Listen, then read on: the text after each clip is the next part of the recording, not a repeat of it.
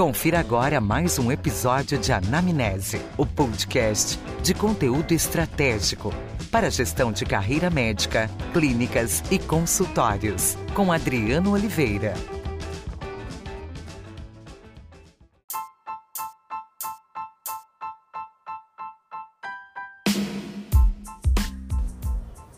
Olá a todos, sejam muito bem-vindos ao Anamnese Podcast e na segunda temporada, que inclusive está fantástica.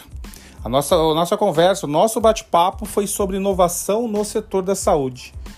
Eu trouxe um cara que conhece muito desse tema, que é o Paulo Purco.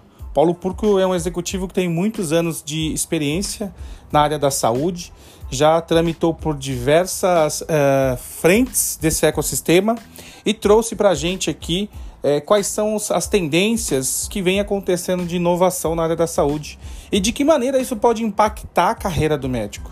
Então se liga no episódio, acompanha até o final que você vai se surpreender com o que o Paulo trouxe para nós. Obrigado pela sua audiência e até breve.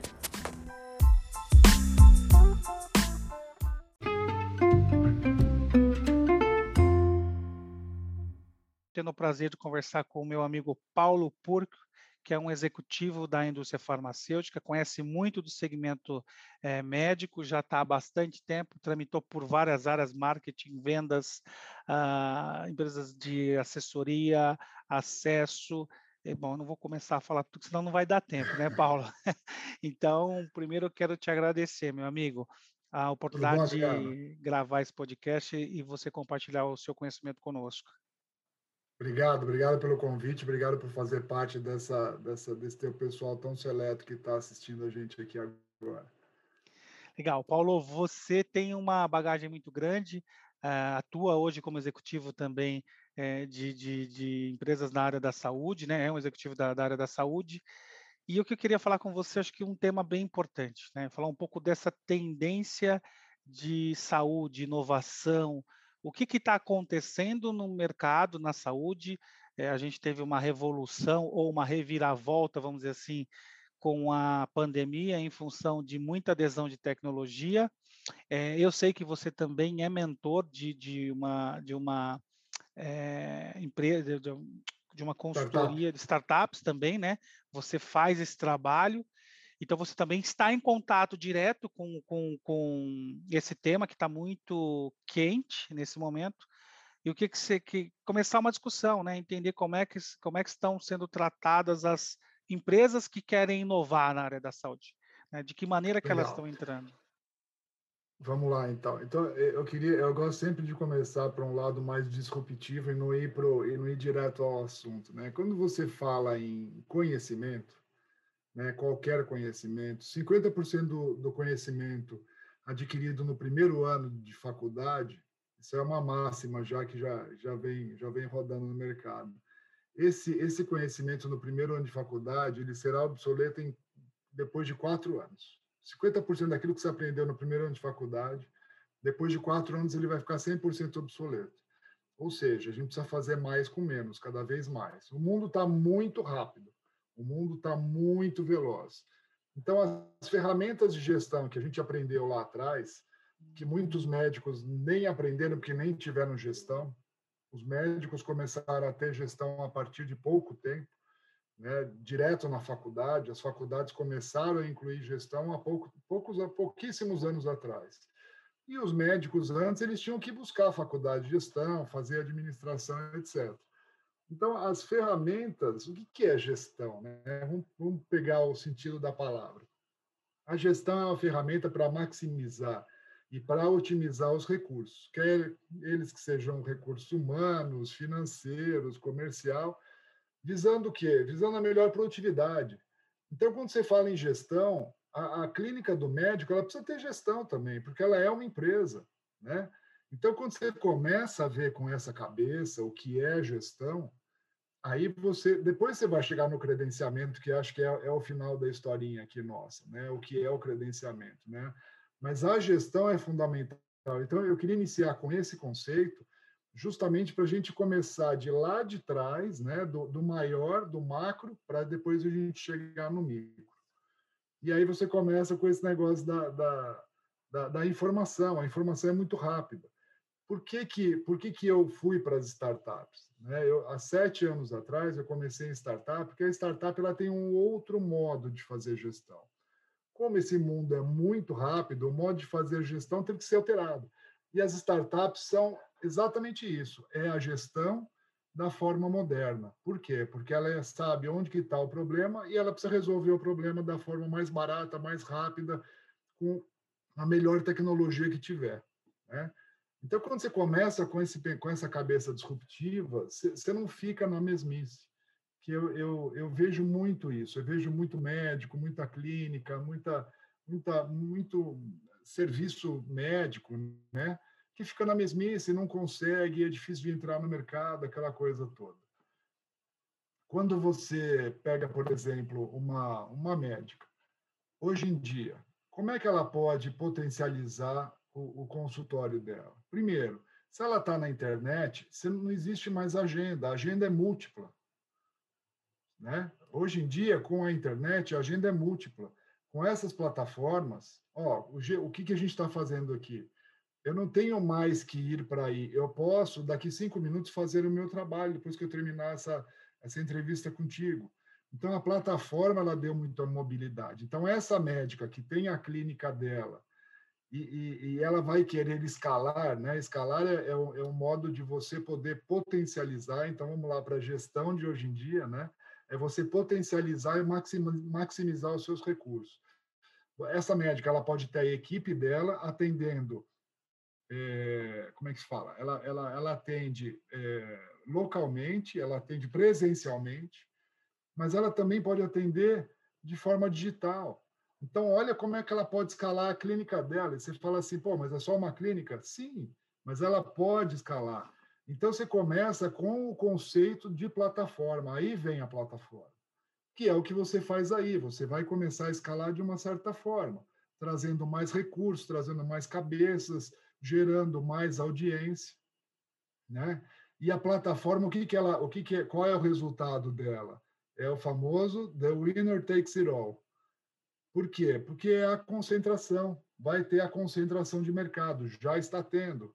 Os planos de saúde e os hospitais, eles já entenderam que se não concentrar, eles não vão conseguir chegar, eles não vão conseguir escalar. Então você pega as grandes redes, olha, cada é, é, é, praticamente a cada dois dias você vê um hospital sendo comprado pelas grandes redes. É uma loucura. Eu nem sei mais quantos hospitais a Rede Dor tem, a Rede Amil tem, agora não é mais Rede Ímpar, agora é DASA. Né? Então, você tem, você tem uma, uma velocidade comercial muito grande. E essas plataformas, elas são muito violentas e elas concentram o mercado. Né? Por quê? Porque elas vão pegar o exemplo hoje em dia das sete maiores empresas do mundo, da, desculpa, das dez maiores empresas do mundo, sete são plataformas. Aí você já vê a loucura que é. E qual que é o ativo de uma plataforma? O maior ativo de uma plataforma é a sua audiência, mas a audiência engajada. Né? E, e, e, a, e quanto maior a audiência, mais a plataforma tem dados para revender os seus produtos. Então, olha que legal. E por isso que você, por isso que ela precisa escalar, cada vez está maior de repente, o, a Amazon em si, o, o que ela vende, não, não, importa tanto. A AWS ela vai acabar sendo muito maior que a própria Amazon, porque o que ela vai escalar aqui em cima de todos os dados que a Amazon tem é bárbaro. Então, vamos trazer de novo para a nossa clínica dessa médica que está aí. Ela pode fazer a mesma coisa, ela pode atender virtualmente, ela pode dar. É, é, é, cada vez mais vai estar liberada a consulta virtual, né? Então você começa a ver que será que eu preciso só ficar parado e depender das operadoras? De repente eu posso fazer alguma coisa em paralelo, né?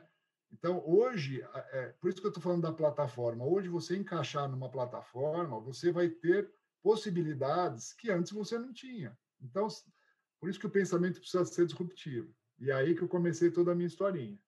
Né? Aí, quando você vai para o tradicional, para a gestão tradicional, que é a gestão do credenciamento médico, o que é o credenciamento médico? É a tratativa comercial junto às operadoras de saúde para a inclusão de um prestador, né? onde esse prestador ele vai disponibilizar a prestação de serviço deles.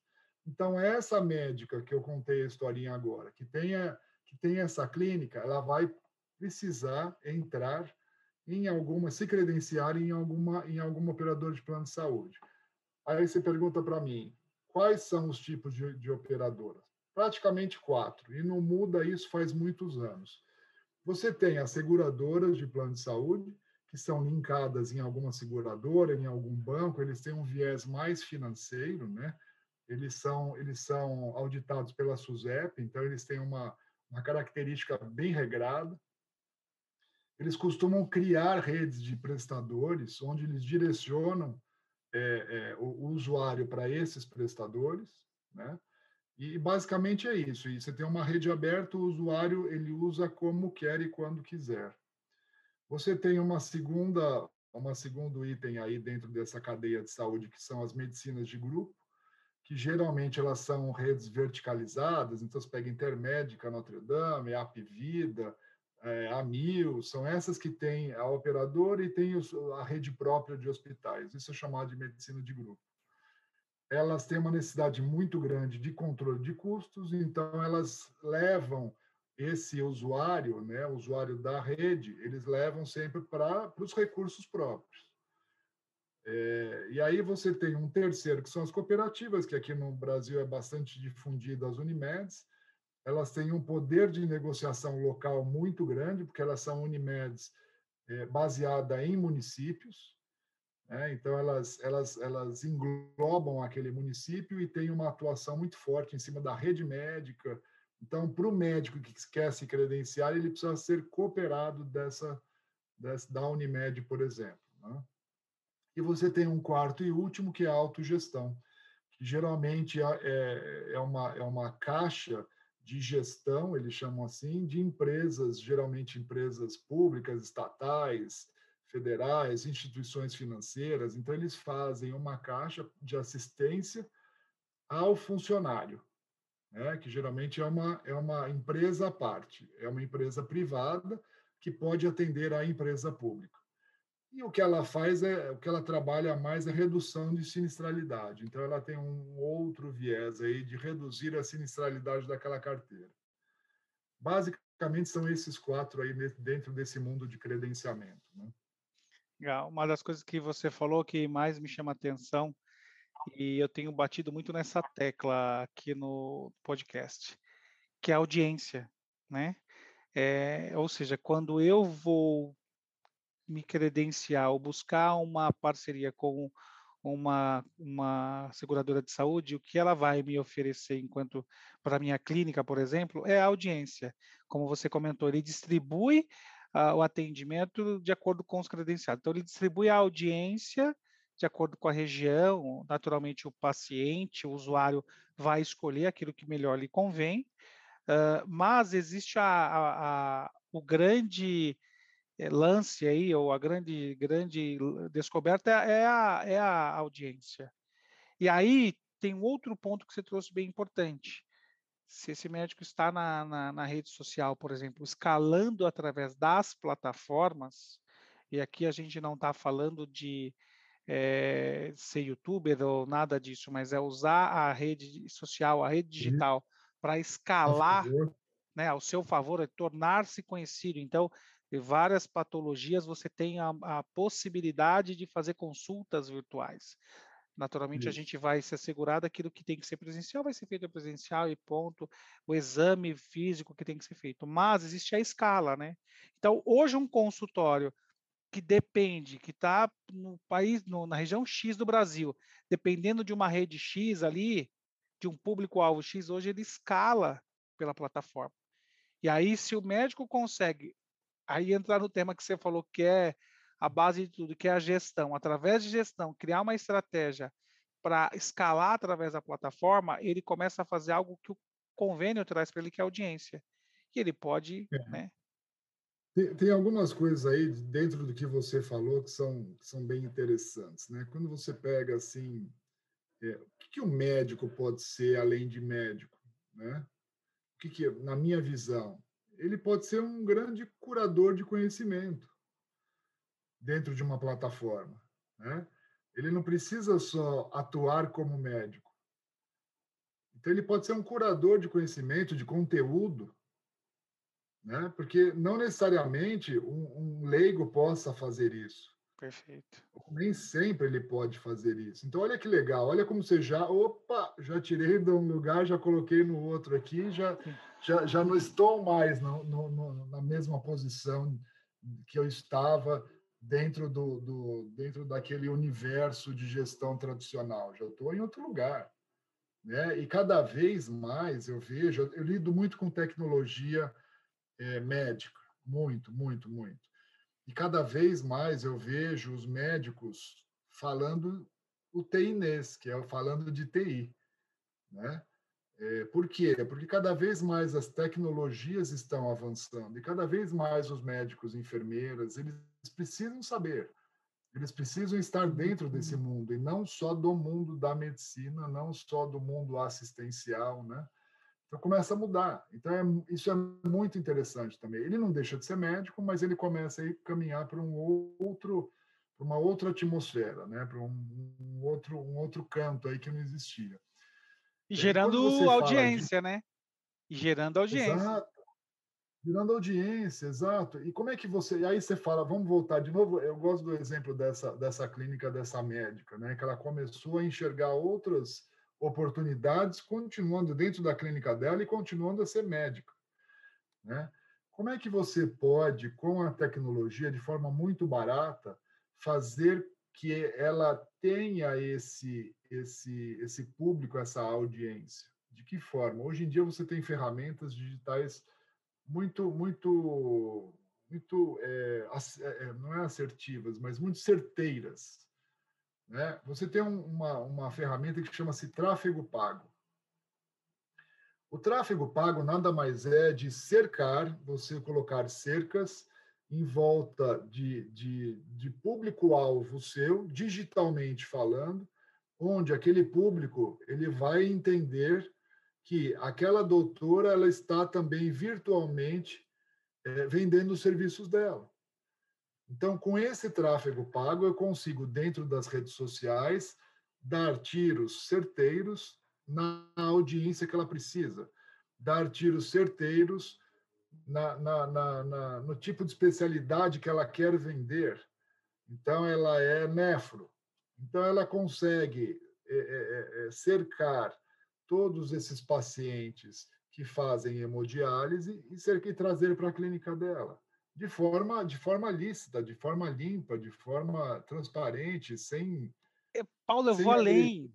Eu vou além de forma é, responsável e responsável da palavra de ser responsável por gerar esse tipo de conteúdo. Pelo seguinte, nós quando navegamos numa rede social ou que a gente vai fazer uma pesquisa no Google, eu não tenho conhecimento da patologia XYZ.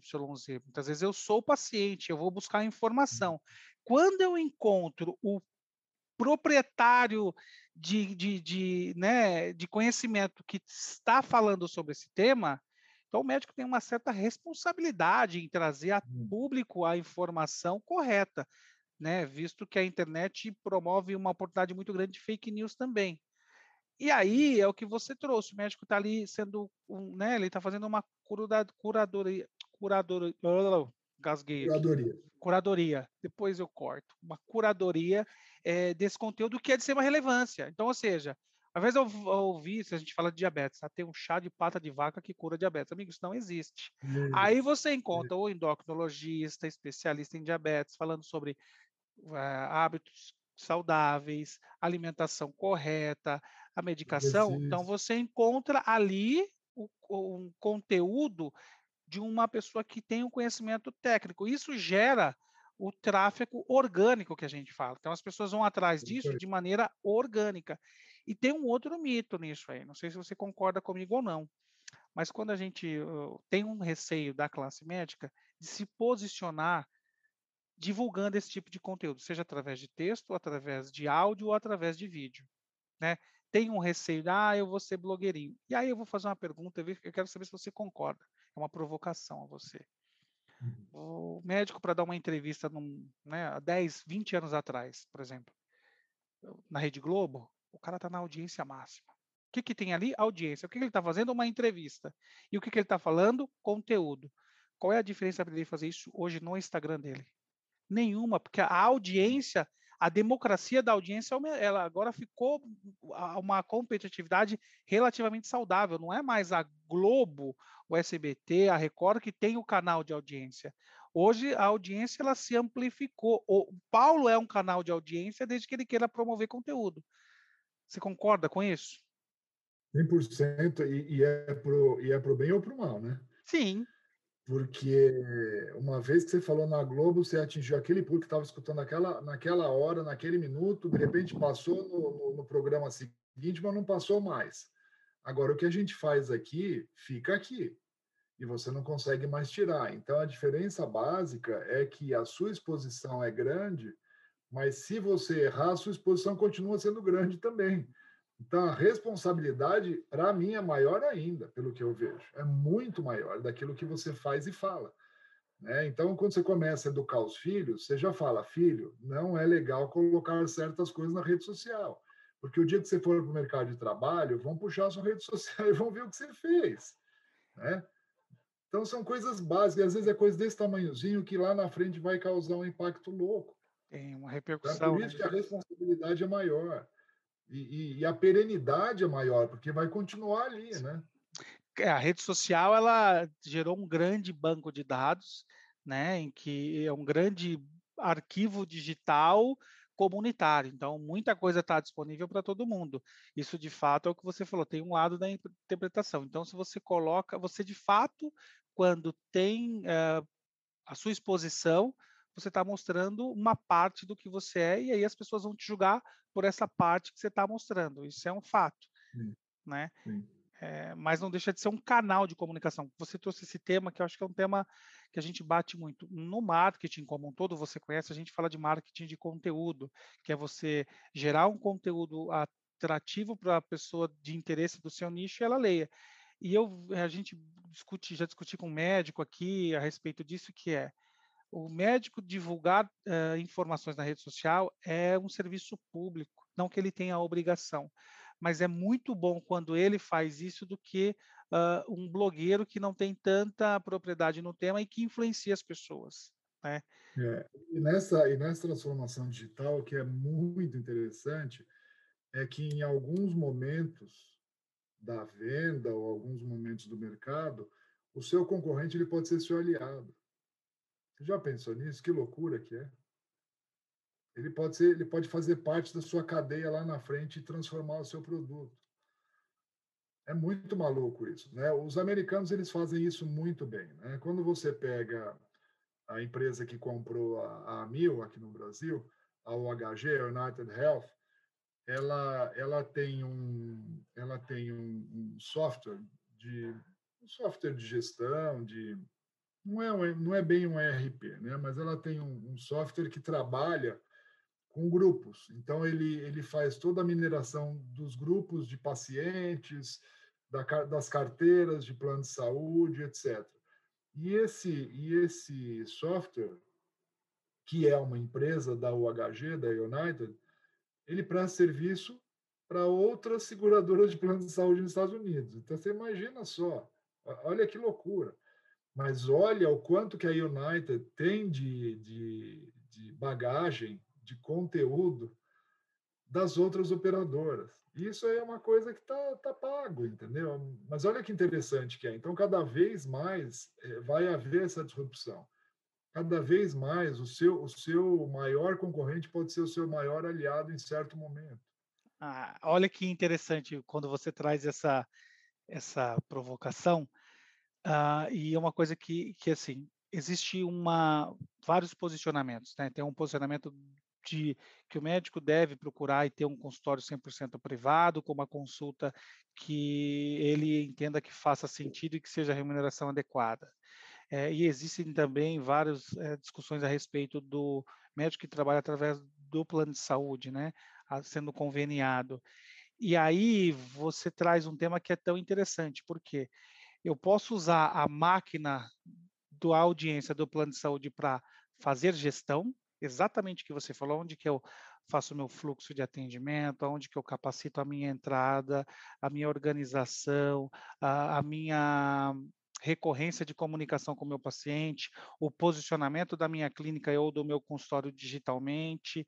Então, eu uso essa máquina de audiência ao meu favor, que é o meu, é o meu aliado, e que, num segundo momento, se eu entender que eu posso e consigo expandir o meu atendimento privado, eu vou fazendo isso de maneira combinada.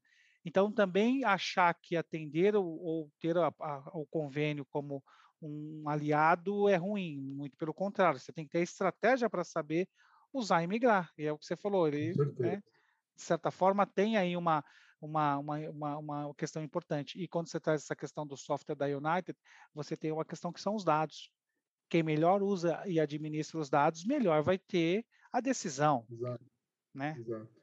Os dados Exatamente. estão sempre à disposição.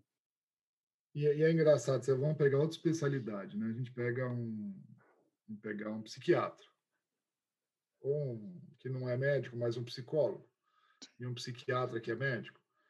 É, vamos ver, a, é, durante pandemia, eles trabalharam mais ou menos? Os psiquiatras? Psiquiatras, psicólogos. A, certeza que trabalhando muito mais do que antes. Muito mais, muito mais. Mas como é que eles conseguiram trabalhar muito mais? Porque eles foram tudo para a internet. Sim. Eles não precisaram mais ter que ir para o consultório a uma hora. Quem, quem mora em São Paulo sabe, você demora uma hora para você fazer um deslocamento para ir, mais uma hora para voltar, Sim. mais uma hora de almoço, são três horas. Esse intervalo todo, ele fez tudo em casa. Olha Sim. quanto que ele potencializou, quanto que ele não chegou a escalar, mas quanto ele otimizou. Otimizou, né? Qualidade de vida. E aí é uma discussão muito grande. Ah, porque o médico às vezes tem que trabalhar muito, muitas horas tal. Um pouco disso pode ser otimizado por isso que você acabou de falar. Exato. E aí você já ganha o quê? Qualidade de vida, de tempo. Exato. São duas horas a mais no seu dia, Paulo, que, que você consegue fazer com duas horas a mais no seu dia, só em função do deslocamento do trânsito? Isso. E assim, será que vai precisar, então, realmente ter um consultório? Tem um outro ponto. Né? Exato. Né? Vai precisar pagar uma sala comercial? Quanto custa isso? Em qualquer lugar, isso é custo fixo. Isso, se você tirar esse custo fixo, quanto que já retorna? Então, com o advento aí das, das, da, do digital, tudo mudou e cada vez vai mudar mais rápido. Então, é essa cabeça que eu falei lá no comecinho do nosso bate-papo aqui, que a gente precisa ter, essa cabeça aberta, a cabeça de startup. Como é que a gente resolve aquele problema da forma mais objetiva, no menor espaço de tempo, da forma mais simples, mais barata e com a melhor tecnologia que tiver? Você entendeu? Então, é, a gente precisa ter, a gente precisa ter esse desenvolvimento de cérebro, que a gente não vai ficar para trás. Aí você me pergunta, ah, tá, mas o credenciamento é, continua existindo, continua sendo feito? Lógico, tem que ser feito, tem que correr atrás.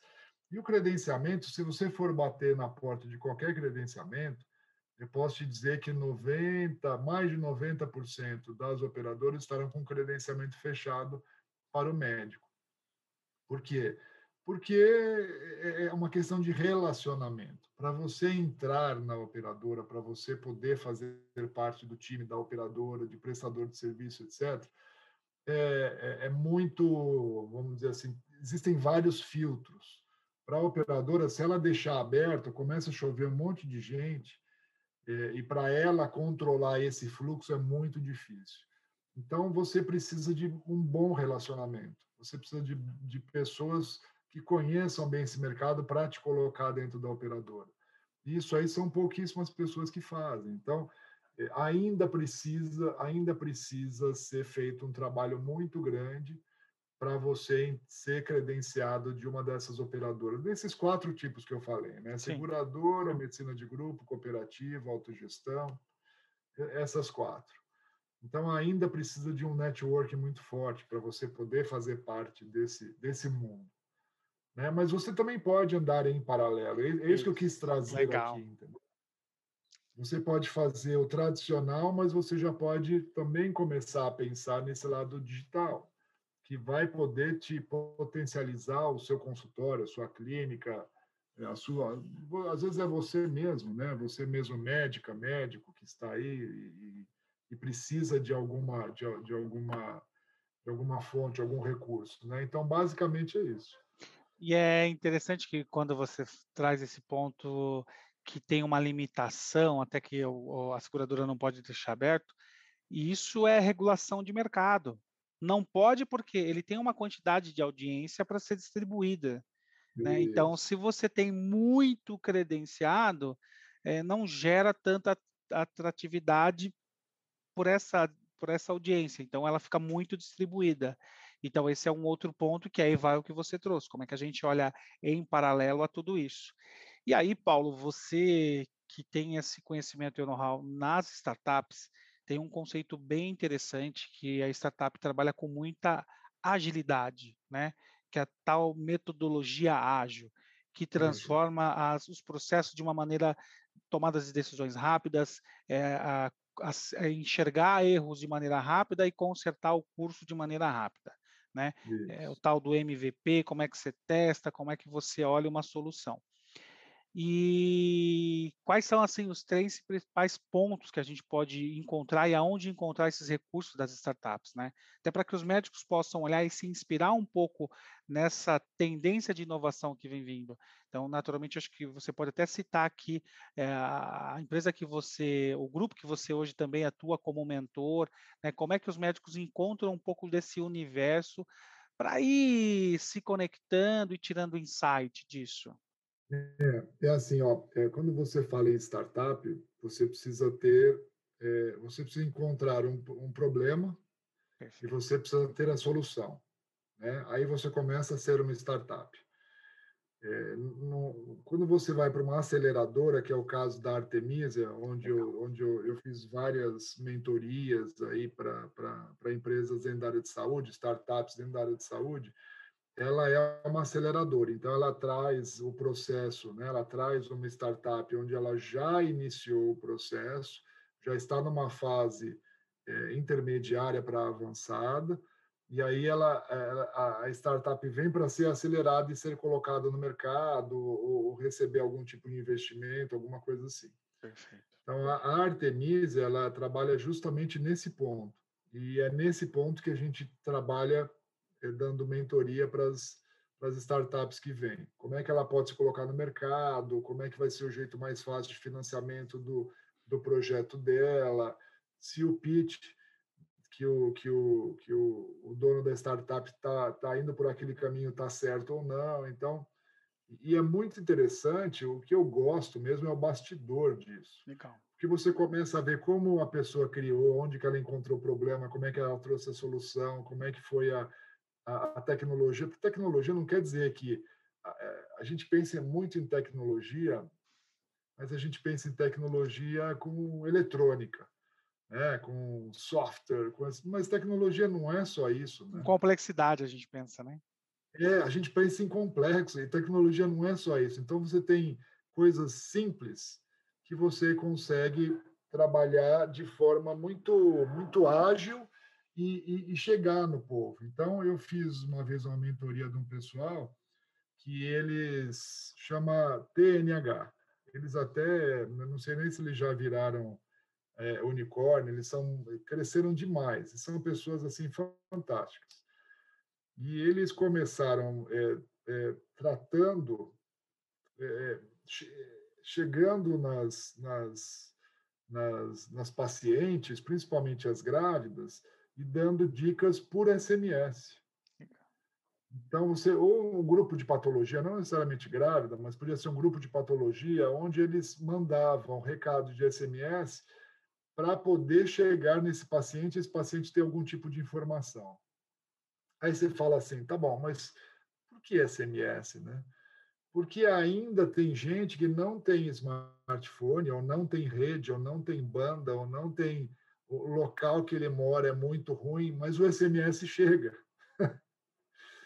então, você consegue pegar qualquer tipo de, de população, qualquer, qualquer escala dentro do status social, você consegue atingir com o SMS. Então eu ficava assim, poxa, mas por que vocês não vão para um, para um WhatsApp da vida, para uma dessas plataformas? Né? Eles falaram, Paulo, porque não dá.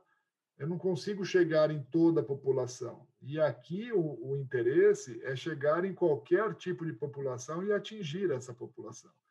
Então a gente precisa de. Então você vê, às vezes é. você fala tecnologia melhor, não é a mais cara, não é a mais, não é a última tecno, a última palavra em tecnologia, mas eles conseguem chegar com o SMS que é uma tecnologia. E para isso ela, ela funciona. Olha, olha que interessante que é. Né? Eu, eu resumi bastante, mas só para você entender o que, que claro. pode ser tecnologia. É, são, é o que você trouxe, né? Achar os problemas e trazer soluções. Então, se o problema é acesso à informação da condição X e o SMS chega para maior número de pessoas que, que o sistema é escalável, ótimo. Né? Então, ela está sendo efetiva, é o que você trouxe porque a gente ouve muito falar das startups e você trouxe um tema bem importante. A, a gente coloca num conceito de alta tecnologia embarcada, de inteligência artificial de alta é, complexidade e não necessariamente é, é isso, né?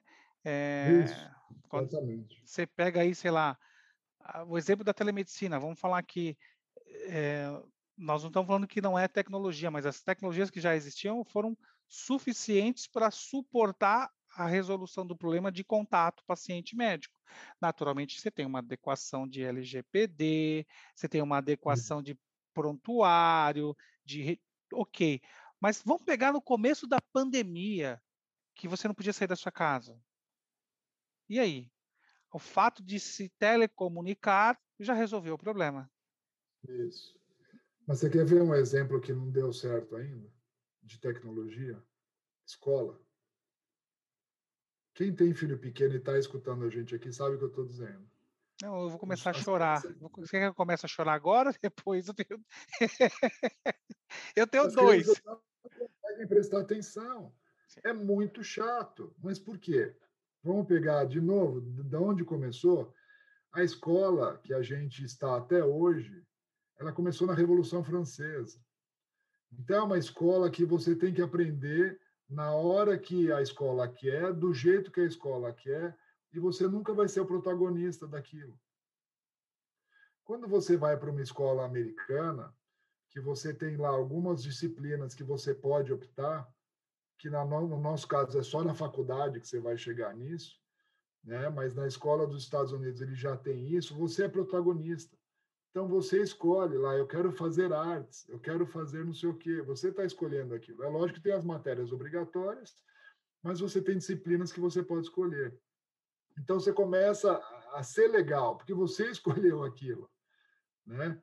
Enquanto a escola, a educação não alterar isso, né, vai ficar muito chato, porque assim a professora fala a hora que ela quer, no jeito que ela quer, e, e, vai e, e você tem que apenas escutar. Não pode mais. O mundo não está mais assim. O mundo já está muito mais seletivo. Você escolhe aquilo que você quer a hora que você quer. É, são os podcasts, é isso que a gente está fazendo aqui. A gente grava hoje, mas você pode escutar amanhã, você pode escutar depois da manhã à noite, você pode escutar no avião, você pode escutar. E, e aí dá mais prazer, porque você é o protagonista, você está no comando. E a educação precisa virar isso, precisa deixar o aluno no comando, é óbvio, que eu não estou falando que uma criancinha vai ficar no comando da, do, da vida dela, óbvio. Mas cada vez mais ela precisa se sentir protagonista para ser legal. Senão ah. vai ficar muito maçante, é muito chato, né? Exatamente. Não, é, é o que você falou, a gente tem tudo à mão, mas usado da maneira antiga. Então, a, a, as se a gente for falar, por exemplo, alguns cursos é, de formação, até mesmo de pós, MBA, enfim, eles estão oferecendo agora algumas oportunidades é, 100% digital. E que aí a proposta também é um pouco diferente, porque você entra para discutir um tema é, específico, é, ainda está um pouco diferente desse, dessa metodologia que a gente está falando de ensino né, é, básico, fundamental, enfim, mudar as nomenclaturas, não sei exatamente qual é a, a gente vai usar, mas é diferente, né? Então, você vai fazer um curso de atualização, você tem um grupo maduro que vai absorver aquele conteúdo, mas a tecnologia hoje, hoje realmente, quando a gente fala de ensino, de uma maneira geral, ela não está adequada para a nossa é, realidade. Né? Será que o professor é a instituição? Eles estão fazendo aquela virada que a gente falou lá no começo, que no primeiro ano, que 50% do primeiro, da, das coisas que você aprende no primeiro ano, em quatro anos já não valem mais. Eu acho que não. Porque já era, né, cara? Será que eles estão sempre revisando isso e trazendo novidades? Porque, assim, você quer falar com o Peter Drucker? Hoje em dia você fala, você entra num podcast com o Peter Drucker. Você não precisa mais pegar o livro dele de 1960 e, e estudar no MBA que o cara usa Sim. esse livro. Você entendeu?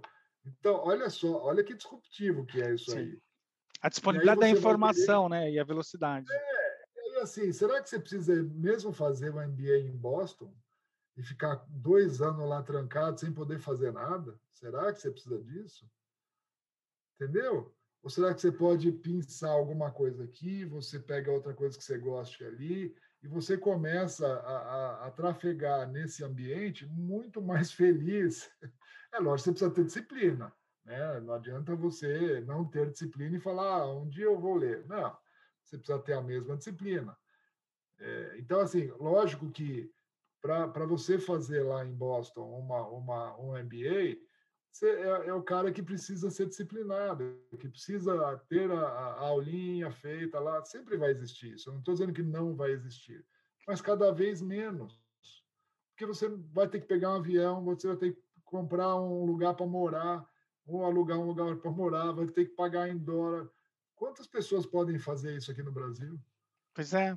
E aí, mais uma vez, eu faço a correlação da telemedicina. Então, por exemplo, hoje, um paciente que está em Boston e quer passar como um especialista do Brasil, a, a distância deles é um clique. Exatamente. Né? E eu acho que cada vez mais aí é um papel desse grande ecossistema, seja da indústria, da empresa, do executivo, do governo, das faculdades de medicina, do paciente, do médico, é, é usar tudo isso ao nosso favor, né? E fazer com que isso cada vez mais cresça. Então, o Paulo passou numa consulta com um cardiologista, fez todos os exames e tal. Aí uhum. você tem um retorno. O retorno é só para mostrar exame. E ele fala, Paulo, tá tudo bem, não tá? Muda ou não muda a conduta que já foi dada? Por que, que tem o tal retorno do convênio? É, você sabe que você falando isso me veio na memória um trabalho que eu fiz, foi muito interessante, para uma rede americana de hospitais. Eles me chamaram para falar sobre fluxo de pacientes Brasil Estados Unidos. Brasil para Estados Unidos, não ao contrário. Aí eles falaram assim: olha, nós temos aqui, nós estamos na, na, na Flórida, onde todo brasileiro gosta de ir, a gente disponibiliza limusines para a pessoa jogar é, golfe, né? A pessoa que vai fazer o tratamento lá pode jogar golfe, pode ir para a praia, pode ir para shoppings. Eu falei: olha, com certeza deve ter público assim no Brasil, mas o brasileiro você tem especialistas maravilhosos, você tem hospitais maravilhosos. Dificilmente ele vai para a Flórida para fazer o mesmo tratamento. Né? Então, assim, é, desculpa, isso aí pode dar certo em Porto Rico, pode dar certo na Venezuela, pode dar certo. Não estou desprezando ninguém, nem menosprezando ninguém. Sim, pode dar certo característica. em outro lugar. No Brasil, não vai dar certo isso. É, vai ser um fluxo muito pequeno para o, brasileiro sair, fazer um tratamento em Miami e, e, poder aproveitar de regalias, é legal, mas não tem apelo. Porque aqui a gente tem, a gente tem médicos, médicas maravilhosos, a gente tem hospitais de excelência, a gente tem tratamentos de excelência. Então, assim, olha, o Brasil vai ser pobrezinho para esse, esse seu fluxo aí, não vale a pena. E foi, foi exatamente o que aconteceu. Eles fizeram, fizeram se aliaram a hospitais grandes aqui para ver se conseguiam, não conseguiram. Até mesmo, não faz sentido. É, é bom. É. não, é você trouxe. A gente tem hospitais que são acreditados, que têm certificações, que estão entre os grandes é, maiores da América Latina, né? Você tem o Einstein, o Sírio, que são hospitais de alta é, referência, né? Cara, você tem o eu, eu, trabalhei muito dentro do Incor, muito, muito. Eu, eu, assim, eu venero o Incor. O Incor, para mim, é, é, uma, é uma ilha. O HC, o complexo HC como um todo, Sim. né? mas é uma ilha de excelência, de, de, de profissionais de altíssimo gabarito, né? reconhecido no mundo inteiro. A própria Fundação Zerbini, o próprio professor Zerbini, né? o que ele fez aqui no Brasil. Então você pega, você pega um hospital público, eu, eu, eu entraria tranquilamente para fazer qualquer, qualquer coisa dentro do Complexo HC São Paulo. Entraria de olhos fechados para fazer qualquer cirurgia, qualquer coisa. Colocaria qualquer dos meus filhos lá também, se fosse necessário. Então, você vê, é um lugar público. Sim, não sim. É, né? público é uma coisa meio esquisita. Não, vai lá.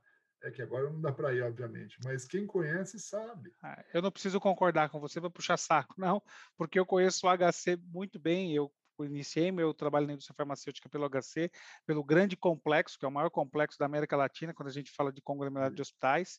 É, e realmente, é, realmente assim, tem quando toda a excelência não tem talvez a perfumaria que você encontra ali, que é hotelaria, né? Quando você compara com um grande hospital, é, mas os, os profissionais que estão nos grandes hospitais de grife também são os professores do HC e, e aplicam a mesma medicina e tem situações até que os recursos também são equivalentes. Então, realmente. Eu trabalhei é, de perto, desculpa te interromper, Adriano, mas eu trabalhei de perto, tete a tete, ali com o pessoal da, do oitavo andar do, do INCOR, da UTI respiratória, do professor Carlos Carvalho, do professor Marcelo Amato. Meu Deus do céu, aquilo lá é uma ilha de excelência. É uma UTI maravilhosa, todos os boxes fechados os alarmes são só alarmes visuais, não são sonoros, então você não tem aquela poluição auditiva, terror que são nas UTIs. A UTI é um silêncio. Se cai uma caneta no chão, faz aquele barulho de caneta, assim. não faz barulho de nada. É maravilhoso. E é, é. bonito é. o local, é bonito, é muito bem montado. É. Então você vê como é o que você falou, a gente tem muita tecnologia, acho que é, saber é, médico, né, olhar para isso e olhar toda todas essas ferramentas e de que maneira que pode ser escalado, às vezes não tão complexo, de maneira simples, né? É o que você trouxe como resgate. E acho que esse ponto que, que, que vai muito, porque muitas vezes a gente busca altas complexidades ou soluções que estão fora é, do nosso alcance, sendo que elas estão aqui do nosso lado, muitas vezes a gente quer buscar coisas que né, não, não resolvem. Então, acho esse é um grande aprendizado que, que acho que você traz para a gente aqui também. Paulo, é, pelo teu know-how e conhecimento no mercado de saúde, eu acho que a gente iria horas adentro aqui nesse bate-papo. Mas, naturalmente, eu vou respeitar a sua agenda aí, que eu sei que você é, apertou para conseguir fazer esse bate-papo comigo é, e disponibilizar seu conteúdo, seu conhecimento e deixar aí contigo o que, que você deixa de recado para a gente, né? É, com toda essa revolução em tecnologia na saúde que você vem acompanhando é, tanto no mercado, atuando como executivo, bem como aí a, o trabalho com a mentoria para as startups.